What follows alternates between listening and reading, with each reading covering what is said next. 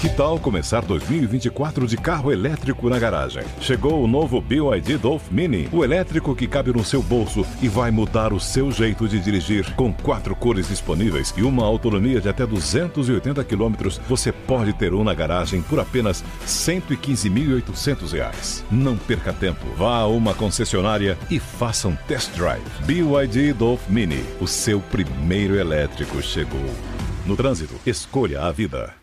With lucky landslots, you can get lucky just about anywhere. Dearly beloved, we are gathered here today to. Has anyone seen the bride and groom? Sorry, sorry, we're here. We were getting lucky in the limo and we lost track of time. No, Lucky Land Casino, with cash prizes that add up quicker than a guest registry. In that case, I pronounce you lucky. Play for free at LuckyLandSlots.com. Daily bonuses are waiting. No purchase necessary. Void where prohibited by law. 18 plus. Terms and conditions apply. See website for details.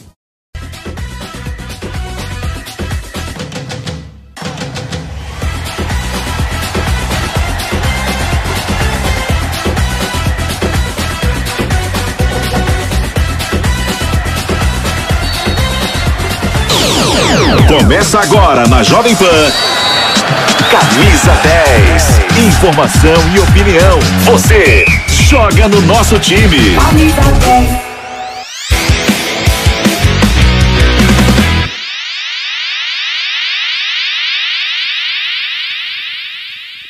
Partiu,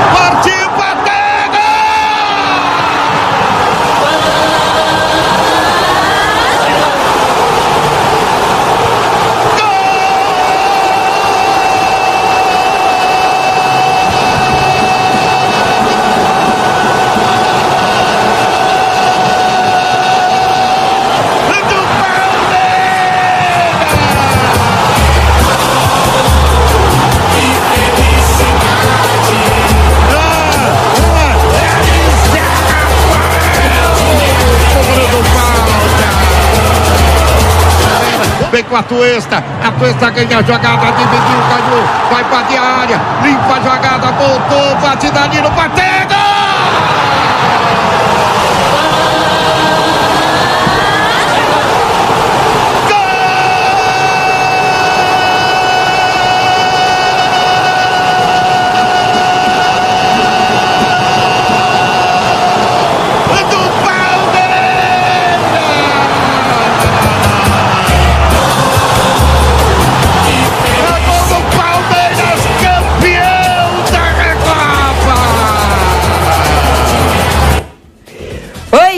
Gente! Pode chegar, sejam todos bem-vindos e começamos assim com a emoção dessa narração desse jogo tão especial que a gente acompanhou e, claro, especial também para o torcedor palmeirense, mais um título. Já digo aí de antemão que o verde é coincidência. Me perguntaram aqui, é palmeirense? Tem umas brincadeiras aí também por conta do passado recente acompanhando o Palmeiras, mas foi coincidência o verde, mas hoje tá caindo muito bem e hoje eu tenho também o prazer de ter o Márcio aqui no nosso Camisa 10. Seja bem-vindo e que bom tê-lo aqui. Muito obrigado, Bibiana. É um prazer também estar aqui com você, com os nossos amigos aqui no Camisa. Eu também achei que fosse uma provocação aos rivais.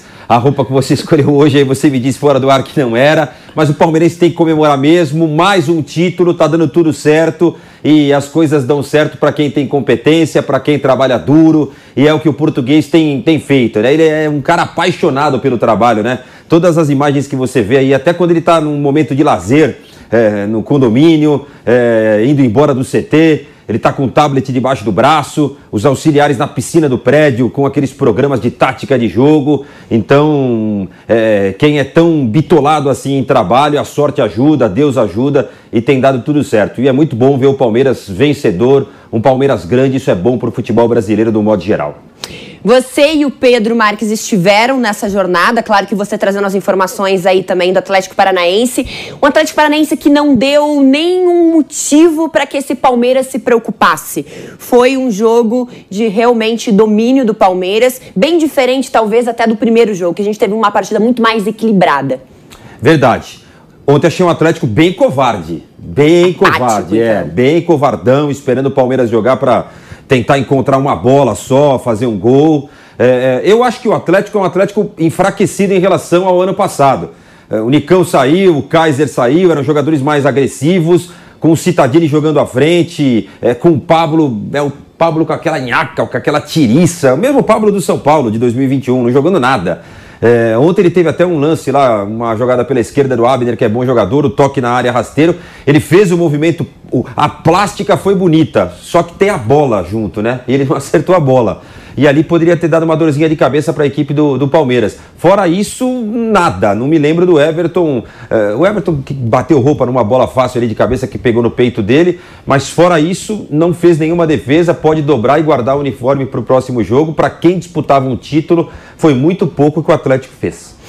E aí, tem uma curiosidade, porque na ausência de questões de futebol, de campo, para a gente elogiar aqui este Atlético, teve uma crítica direcionada para o Abel Ferreira na coletiva de imprensa do Alberto Valentim. É como se assim, não fez seu papel, não conseguiu o título e ainda puxou a orelha do treinador vencedor. Vamos ouvir.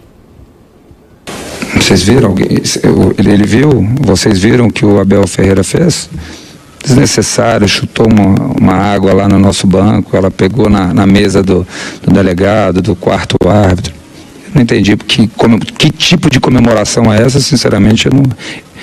É desnecessário. Tem que perguntar para ele, né, por que, que essa idiotice aí que ele fez. É o momento de ficar falando do treinador adversário dessa forma. A gente já está acostumado até com essa forma intensa do Abel Ferreira viver o futebol, viver os seus dias no Palmeiras. Eu também acho, Bibiana. Não sei se é uma idiotice, se ele poderia ter usado um termo diferente. Quem está ganhando, quem está comemorando, é, quem está inflamado fazendo dois gols numa decisão, uma vantagem tão grande assim no final do jogo. Eu acho que eu também chutaria um copo d'água, sei lá, extravasaria a irritação do, do Valentim, dos seus auxiliares. Quase sai briga ontem no momento desse, desse, desse lance aí que cita o, o, Valentim, né? Tiveram que apartar ali, o Abel foi até expulso, ele já tinha amarelo, um membro de uma comissão técnica do, do Atlético também foi pra rua, a coisa esquentou mesmo, né? É, não sei se era para tanto, né? Se o Atlético tivesse vencendo por 2 a 0 a comemoração seria a mesma, os bancos são bem próximos ali no, no Allianz Parque, acho que exagerou um pouco o Abel, ele tinha que entender que se ele estava com a cabeça quente por estar tá perdendo um título, do outro lado era um momento de extravasar, né? Claro que tem que manter o respeito, que em muitos momentos também essa atitude, esse temperamento do Abel pode já ter prejudicado esse Palmeiras. Ele sabe disso, ele tem consciência disso, mas eu acho que não era muito momento. Mas, de qualquer forma, o João Martins, que foi o auxiliar aí do técnico Abel Ferreira e que foi quem falou ao término da partida por conta da expulsão do Abel Ferreira, ele falou sobre essa situação, se ele viu os detalhes ali de quem estava muito próximo do Abel. Uh, eu vou ser sincero, eu não, não vi. Uh, eles falam de, de, alguns comportamentos, mas eu não vou conseguir, uh, exemplo, falar sobre isso porque não, não vi na altura. Uh, como o gol foi perto do minuto 90 e nós tínhamos que acertar ali alguns, alguns pormenores de marcação, eu particularmente preocupei-me em, em falar com o Jailson, ainda não vi as imagens, por isso não, não sei o que é que se passou. Ô, Márcio, a gente tem essas imagens, mas agora não é o mais importante também, né, desse título do Palmeiras, a gente ficar falando da questão da atitude. O que é importante a gente pensar aqui, eu acho que é o nosso papel como comunicadores, jornalistas, analistas, repórteres, é também entender como que esse Palmeiras foi evoluindo ao longo desse trabalho. O Abel entra nessa galeria de grandes técnicos já, já está na história, inclusive entra nessa história também como técnico com maior número de títulos internacionais, né, diferentemente lá do Filipão, agora chega ao seu terceiro título internacional, né? Duas Libertadores e o título da Recopa, e cada vez mais vai escrevendo mais páginas nessa história e vai trazendo também recursos técnicos e táticos, o que ele era muito criticado. Não é porque ganhou, porque eu consigo entender esse Abel diante da circunstância que tem, do elenco que tem, buscando essas variações. Você vê dessa forma também? Vejo. E tá aqui um cara que criticava o Abel, hein? Muito pelo jeito que ele escalava o Palmeiras defensivamente só. O jogo que fez o Palmeiras contra o Atlético Mineiro na Libertadores ano passado, o torcedor do Palmeiras foi embora do estádio xingando o Abel de burro. Uhum. As redes sociais detonavam o Abel. Se ele não consegue a classificação no jogo da volta, Uh, nada disso que aconteceu depois aconteceria, ele seria, não sei se ele estaria trabalhando no Palmeiras hoje, que as críticas eram muito fortes. Final do Paulista também muito não, Muito, muito, porque era um jeito covarde de jogar. Não sei se ele estava se ambientando, conhecendo a característica dos jogadores. Fato é que hoje os jogadores compraram a ideia do treinador. É, o casamento foi perfeito ali e os caras acreditam na ideia do técnico. Hoje eu dou o braço a torcer o Abel, que ele é sim um dos principais técnicos do futebol brasileiro. Na história do Palmeiras ele já está. Se você me perguntar se é, é da minha predileção, eu vou te falar que não, que eu prefiro ver o Palmeiras lá atrás do Luxemburgo, era Sim. um time mais ousado. E a gente vê ele né? sendo expulso aí com aquela cara de eu, agora, é, nesse então, momento. E o João Martins, que disse há pouco aí que estava longe, estava do lado. Do ladinho, viu? E acompanhou Mas tá bem pertinho. Certo, tá Mas tá te interrompi certo. e a gente estava falando dessa comparação com outros treinadores. É que também sempre falam, assim, historiadores falam muito isso, que a gente precisa às vezes se distanciar do momento histórico para conseguir entender o peso daquele contexto que está acontecendo. Então, eu também entendo que conforme os anos forem passando, a gente vai ver ainda mais o tamanho tamanho do que o Abel Ferreira tem feito dentro desse time do Palmeiras. Ele é gigante já na história do Palmeiras, gigante. E se ficar, o Palmeiras dando esse 9 que tanto ele quer, tanto ele pede, o Palmeiras tem chance de brigar por coisa muito grande no ano, hein? Muito grande, porque ele é inteligente, ele sabe montar o time, os caras entendem a ideia dele e eu acho que vai ser um ano de 2022 muito promissor para o Palmeiras. A gente tem mais um trecho dessa entrevista do João Martins, então, avaliando este confronto. Vou ser sincero, hoje simplesmente conseguimos porque tivemos muito tempo atrás do, à procura do resultado, porque tínhamos que ganhar, para ganhar a competição tínhamos que ganhar, o empate não chegava, uh, tivemos essa postura desde o início, uh, mas a postura do Palmeiras é, é, sempre esta, é lutar para ganhar, não é mais defensiva nem menos defensiva, nem é mais ofensiva nem menos ofensiva do que os outros jogos, às vezes não, não conseguimos pôr em prática tantas vezes. Uh, vamos dar o exemplo na no domingo, o, o jogo que tivemos do Paulista, as condições é que não nos deixaram ser tão ofensivos. Uh, todas as condições externas ao jogo, às quatro da tarde, o gramado, o tipo de adversário que é, muitas vezes nós queremos e não conseguimos. Uh, não é por falta de querer ser uma equipa ofensiva. Este jogo tivemos, tivemos bem, tivemos esse volume, pecou só um bocadinho pela, pela precipitação, muitas vezes em algumas ações no, no último terço, no, na zona da decisão. Daqui a pouquinho a gente vai chamar o Pedro, porque eu quero entender como que essa conquista também está repercutindo nos bastidores e quais foram as estratégias dessa comissão técnica para manter esses jogadores motivados em busca de mais um título. É título, ok, mas aí tem todo um cenário. Teve lá a ferida do Mundial, a situação de estar jogando um estadual que dá uma desmotivada também. Vamos ser sinceros? Uma coisa é você jogar um jogo grande, pesado, outra coisa é você jogar campeonato estadual. Então eu também quero saber mais detalhes de como que essa comissão técnica fez para motivar e eu já tenho o spoiler, que é uma fotinho aí dos jogadores. Daqui a pouco, ó, o Pedro já tá aqui na tela. Acho que já pode entrar daqui a pouquinho conosco. Daqui a pouquinho, acho que ele está nos ouvindo. E aí tinha aquela foto, Márcio, que vários jogadores postaram, que foi usada no vestiário, não sei se você chegou a ver, que era foto dos jogadores jovens e dizer assim, ó, que pergunta você se faria vendo essa foto para esse jogo? O que você levaria quase que de lição aí nessa trajetória? Mais uma dessas estratégias dessa comissão que vai muito pro lado emocional. Isso, isso mexe. Tem gente que acha que não, né? Ah, jogador que ganha esse salário tem a obrigação de entrar no campo e jogar de qualquer jeito. Mas eu acho que mexe sim. Eu acho que você é, tocar nesse lado emocional dos jogadores não tem como você não correr um pouco mais, não. Você pensar na sua família, em tudo que você passou na sua vida. Eu acho que os caras correm um pouco mais sim. Olhando para esse elenco agora, o Pedro aqui, eu já trago para essa questão do elenco também. Pedro, seja bem-vindo. Você também acompanhou de pertinho essa partida, mais um título desse Palmeiras. E a gente estava falando das estratégias de motivação desses jogadores, porque cada vez você tem que é, inventar uma nova estratégia para manter esse nível muito alto e para manter esses jogadores motivados também. E me chamou a atenção que muitos jogadores compartilharam fotos deles bem jovens, no início de suas carreiras, fotos que foram colocadas no vestiário.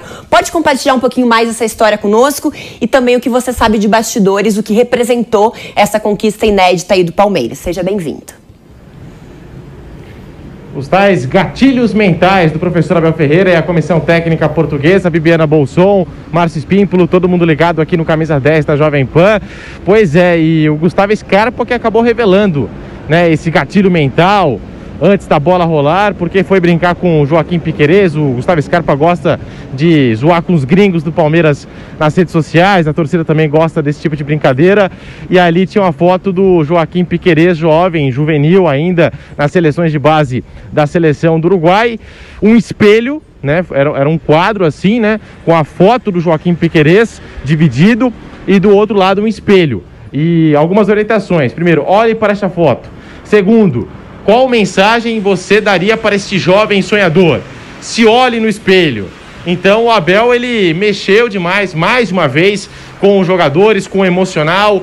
Ele já fez isso nas últimas duas decisões de Copa Libertadores. Lembro contra o Santos no Maracanã microfone Jovem Pan esteve presente. Ele levou para o vestiário palavras de familiares com declarações de todos somos um, sempre usando, né, algumas das suas frases, todos somos um, o que nos trouxe até aqui. Enfim, alguns gatilhos mentais do professor Abel Ferreira e a sua comissão técnica portuguesa. Agora no Mundial de Clubes, teve aquele vídeo motivacional, né, que ele acabou criando. Foi motivo de brincadeira, de piada entre torcedores tal. Mas o elenco do Palmeiras gostou bastante daquele vídeo motivacional feito especialmente para o Mundial de Clubes, com funcionários, com a direção do Palmeiras, comissão técnica. O Abel Ferreira fez questão de apresentar para os seus jogadores e o Veiga até disse, né? É, para quem está de fora é difícil entender, mas só quem está aqui dentro do Palmeiras vê o empenho de cada funcionário, o trabalho é, do motorista do ônibus, da tia da limpeza. E o time de futebol é formado não só pelos jogadores, não só pela diretoria, mas sim por todo o grupo de funcionários. Então o Abel Ferreira, ele gosta de integrar tudo num ambiente só, assim como chegou na academia de futebol, no primeiro dia dele por aqui, que ele reuniu toda a rapaziada, é, para uma conversa, todos os funcionários, e depois com o título da Libertadores. Esses funcionários ganharam o 14 salário, ainda o presidente aqui era o Maurício Gagliotti, então é legal demais ver essa integração do Palmeiras e como o Abel Ferreira apela para o lado emocional, né? Como os técnicos aqui deveriam também ter né, esse tipo de trabalho, né, da importância para esses gatilhos mentais que podem fazer muita diferença numa decisão de campeonato. Em relação ao Abel Ferreira, a equipe do Palmeiras, título inédito de Recopa Sul-Americana, o Verdão ainda não havia conquistado e é o terceiro título internacional do Abel Ferreira. Duas Libertadores, agora essa Recopa Sul-Americana. Ele acabou superando nas últimas horas Luiz Felipe Scolari, que tinha duas conquistas internacionais e agora é o técnico na história do Palmeiras com mais títulos internacionais com essa conquista da Recopa Sul-Americana e com o atual bicampeonato da América. Bibiana. Muito bem, Pedro, rapidamente para a gente encerrar aqui a sua participação, eu queria que você compartilhasse também como é que está o clima agora da diretoria. A gente ouviu, quem acompanhou ontem o pré-jogo na Jovem Pan também sabe que a torcida gritou contra aí a Leila Pereira e há um clima bem ainda de desconforto por parte da torcida com essa atual gestão. Então, como é que ficou isso nos bastidores? A gente já viu a Leila compartilhando nas redes sociais também foto e óbvio que ela foi a primeira a receber lá a medalha assim que a Comebol estava fazendo a distribuição de medalhas. É muito importante destacar, né? Leila Pereira, a primeira presidente, né, a conquistar um título da Comembol, a conquistar um título internacional, sul-americano, enfim, um feito muito expressivo da presidente do Palmeiras, da Sociedade Esportiva Palmeiras. E como você disse, né, o clima é turbulento, é claro que o título acaba de certa forma aliviando, né, a situação momentaneamente, podemos colocar assim, mas uma reunião foi marcada para a tarde desta quinta-feira aqui na Academia de Futebol. Eu, sinceramente, não sei o teor desta conversa, mas a Leila Pereira convocou os diretores do Palmeiras, membros da diretoria, para conversar. São dois motivos, né? A falta de um camisa 9, né? A torcida vem pegando no pé, inclusive membros da diretoria, conselheiros de oposição, situação, tá todo mundo pegando no pé da Leila por conta da contratação desse jogador. Palmeiras ainda não conseguiu trazer nenhum 9 para a equipe do técnico Abel Ferreira. E a segunda situação são as mudanças nos departamentos de marketing e comunicação, que também irritaram demais a torcida que vem se manifestando, como você disse, nas arquibancadas, nas suas, nas redes sociais. Então a Leila convocou essa reunião hoje, agora à tarde, e a gente vai ficar ligado no futuro, nos próximos passos da presidente do Palmeiras. Muito bem, essas foram as informações então do Pedro, diretamente aí do centro de treinamento do Palmeiras, repercutindo então essa conquista, mais uma conquista da comissão técnica liderada pelo técnico Abel Ferreira. E agora a gente vai um recadinho especial para você. Hum, será que essa é a melhor aposta? Vai nessa, rapaz, tá com medo de quê? Essa escolha eu faço sem pensar. Não confia no seu time? Esquece, seu time não tem a menor chance. Os números não mentem, não dá só pra ir na confiança. Ih, olha lá, nunca vi hoje TV de aposta. Coloca um pouco que hoje vai ser goleada. Vem com o pai. Meu filho, na dúvida, vai de Bob. Apostas seguras, análises estatísticas e indicações que vão valorizar sua intuição. Bob, Brazil One Bet. Cara, essa voz sabe das coisas. Valeu, pai. Ai, desculpa. Perdoa, pai. Ele não sabe. Seja lá qual for o perfil, o Bob é a melhor opção. Na dúvida, vai de Bob. Acesse vaidebob.com. Bob Brasil One Bet. Muito bem. Sabe quando tudo parece que vai dar errado e aí é aquele desfecho mágico? Pois é, foi assim na vida do América Mineiro. Conseguiu avançar na Libertadores, num jogo que saiu perdendo por 2 a 0 virou depois e conseguiu aí ir para os pênaltis. E o Guarani tinha tudo para fechar a série, mas ainda assim, então, o Coelho está classificado à próxima fase. E eu tenho certeza que foi um jogo, Léo Campos, que é com quem a gente vai conversar agora, que serve também, claro, de felicidade aí para essa comissão técnica, jogadores, torcedores, mas de lições. Temos lições para analisar desse confronto também. Eu quero que você compartilhe com a gente. Seja bem-vindo. Obrigado, Bibiana. Um prazer falar com vocês mais uma vez aí do Camisa 10 foi um jogo, sim, em que parecia que ia estar tá tudo errado. Futebol tem dessas coisas, né? Até porque o Guarani do Paraguai fez 1 a 0 no primeiro jogo, na Arena Independência, e depois, em Assunção, abriu 2 a 0 com 15 minutos de jogo. E o América fazendo um péssimo primeiro tempo.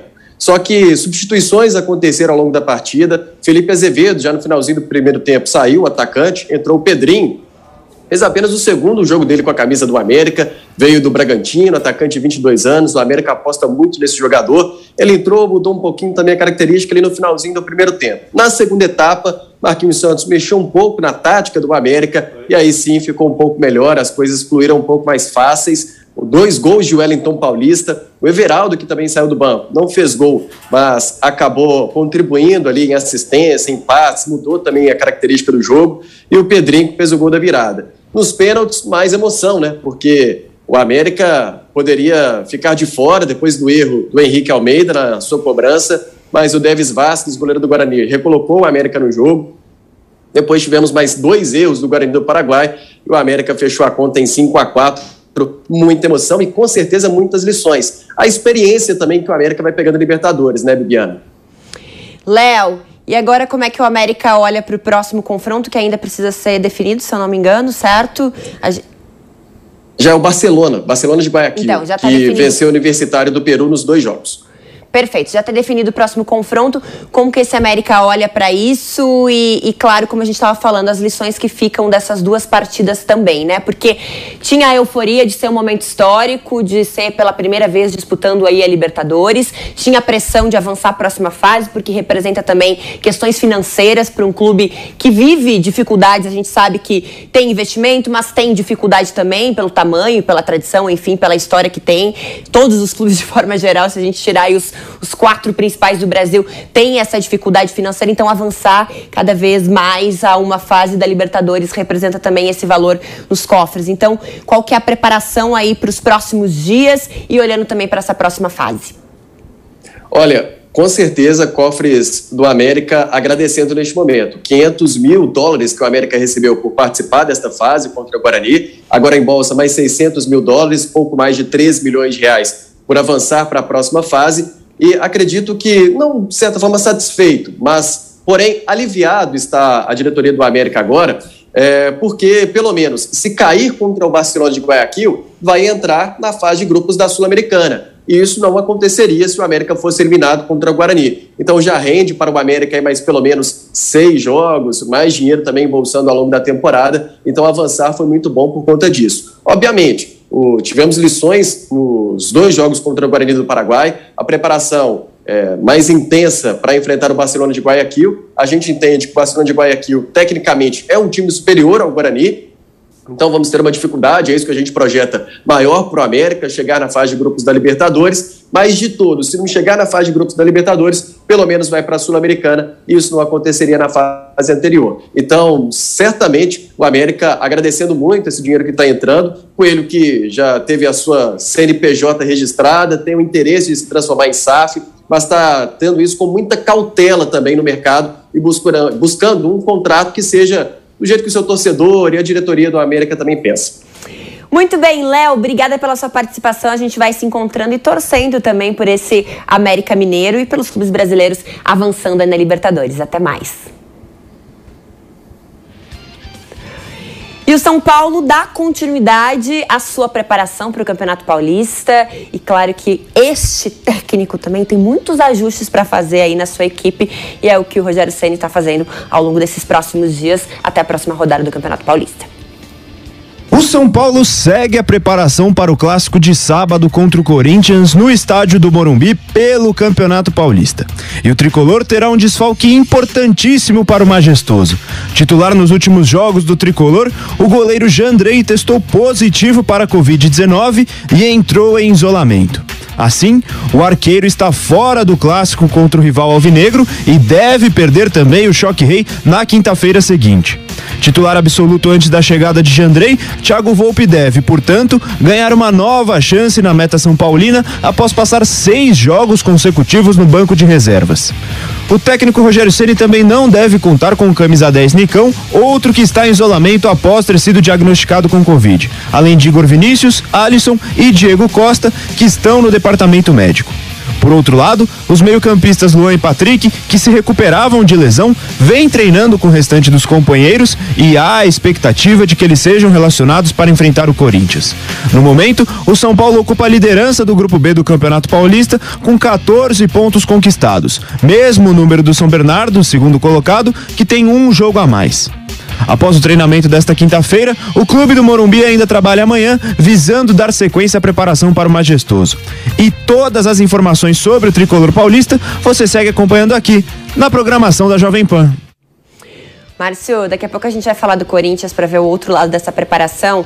Mas aí, é um São Paulo que, com exceção do 3 a 0 diante de um Santos muito frágil, não fez grandes jogos, tá ainda tentando se encontrar aí. Claro que é, vencer e ir avançando e né, ir somando aí faz com que dê uma tranquilidade para o Rogério trabalhar, mas ainda longe do ideal. E aí, de novo, a gente tem, por uma questão de ironia até do destino, colocando o Volpe num momento tão determinante. Muitos momentos faltou sorte para esse goleiro e agora ele tem a chance de uma rendição, digamos assim, de tentar, não sei, dar uma volta por cima, talvez no clássico, mas também correndo um risco muito grande, porque a clássico é uma atmosfera completamente diferente diferente. A chance não avisa quando ela vai bater na sua porta, né? ele que mostre que ele. Eu acho o Volpe, tecnicamente, mais goleiro que o Jandrei. Mas ele tá com uma nuvem negra na cabeça que né, tudo que ele toca vira pó. E o Jandrei, o que ele toca tá virando ouro no São Paulo. Então ele vai entrar numa barra duríssima para ele. Cabe ao Volpe mostrar que ele pode ser goleiro do São Paulo. E um jogo assim pode ser favorável a ele, mas também pode afundá-lo ainda mais. É um jogo no Morumbi, ele vai entrar em campo vaiado, vão fazer aquelas musiquinhas. E aí, ele vai ter personalidade para jogar bola, para não ligar, para fechar o ouvido e esses, essa musiquinha não entrar no emocional dele ou se afundar ainda mais? Vamos ver como é que ele vai reagir. Bola ele tem. E do outro lado é um Corinthians que aí há poucos dias teve a chegada do Vitor Pereira. Tá todo mundo muito curioso para entender como será essa comissão técnica nessa preparação desse Corinthians, de um time que é muito experiente, formado por medalhões, mas que depende muito, de certa forma, é refém também da condição física desses jogadores com uma idade mais avançada, digamos assim. Vamos ver então como é que o Corinthians está se preparando? Somos nós mesmos que vamos falar como o Corinthians está se preparando. Olha, o Corinthians, Bibiana, é, você disse bem aí que é um time mais envelhecido, que não vai aguentar a temporada toda, mas no clássico os caras querem jogar. Sim. Nos clássicos não tem cansaço, é jogo para colocar o William para jogar, Renato Augusto para jogar, Juliano para jogar, Roger Guedes para jogar. Bota os caras na arena, o Corinthians no, no Morumbi não tem dado muita sorte nos últimos anos. E o William deu uma resposta interessante nesses últimos dias, né? Ah, é jogo bom pro técnico estrear ou não? Aí o William deu uma risada e falou: ó, tem que botar o homem para estrear num clássico assim. Tem mesmo, ele tem que sentir o que é Corinthians. Corinthians é pesado. Tamanho da é cobrança. Lógico que é. Estrear contra time do interior, nós estreamos também. Bota a gente para jogar lá que nós não fazemos feio. Claro que é brincadeira também, né? Mas o Vitor tem que sentir o que é Corinthians, jogar no Morumbi, é, pressão da torcida contra, trabalhar no Brasil é isso. O Corinthians vai fazer estrago nesse ano. Se vai ganhar título, eu não sei, mas o fazer estrago é atrapalhar a vida dos grandões, dos que têm dinheiro, Palmeiras, Flamengo e Atlético Mineiro. E se os caras não tiverem lesão séria, o Corinthians vai chegar, hein? Porque o time é bom. E o João Vitor falou sobre a importância de disputar o majestoso. É, creio que a gente fez um, dois treinos praticamente muito intensivos, com muita agressividade. Acho que é algo diferente pra gente, mas tenho certeza que a gente vai se adaptar muito bem. Em relação ao, ao clássico que a gente tem, acho que vai ser um grande jogo. Como, como acabei de dizer, é um clássico. A gente está indo lá pro Morumbi pra pra sair com os três pontos e fazer mais uma vitória muito importante pra gente. Agora, a verdade seja dita que com alguns dias aí não dá tempo suficiente para você conseguir fazer a sua estratégia. Não, não dá. Tomara, como disse o João aí, ah, a gente vai para ganhar os três pontos. Tomara, jogar futebol, atacar. Não queremos ver um jogo 0 a 0 retranca, né? O português aí, mais um retranqueiro aqui no futebol, não queremos. Se for um jogo ousado, os dois times procurando gol, acho que vai deixar todo mundo feliz, né? Vamos ver, porque a cobrança vai continuar, ainda existe essa cobrança imensa em cima do Rogério Ceni também, do trabalho que, que ele faz, a forma como ele está desenvolvendo esse trabalho dentro deste São Paulo. E aí a gente tem um São Paulo e também um Corinthians de olho, monitorando esses jogadores com contratos na Ucrânia, esses jogadores que retornaram ao Brasil. Tem bastante, hein? E também, Márcio, passa um monitoramento com relação aos jogadores que estavam na Rússia. E aí, ao longo da semana, a gente vai falando, porque alguns jornais da Ucrânia já falam que em breve a FIFA publicaria uma medida e que liberaria os jogadores que têm contrato vigente na Rússia para que possam, então, rescindir seus contratos e atuar onde bem entender. Seria um embrulho, né? Aí a situação vai ficar bem, bem delicada. Mas a gente deixa para conversar isso Tá ao longo da semana, que eu tenho que entregar agora o programa. A gente se encontra amanhã, sexta-feira, pra gente fechar a semana então de futebol brasileiro. Até mais.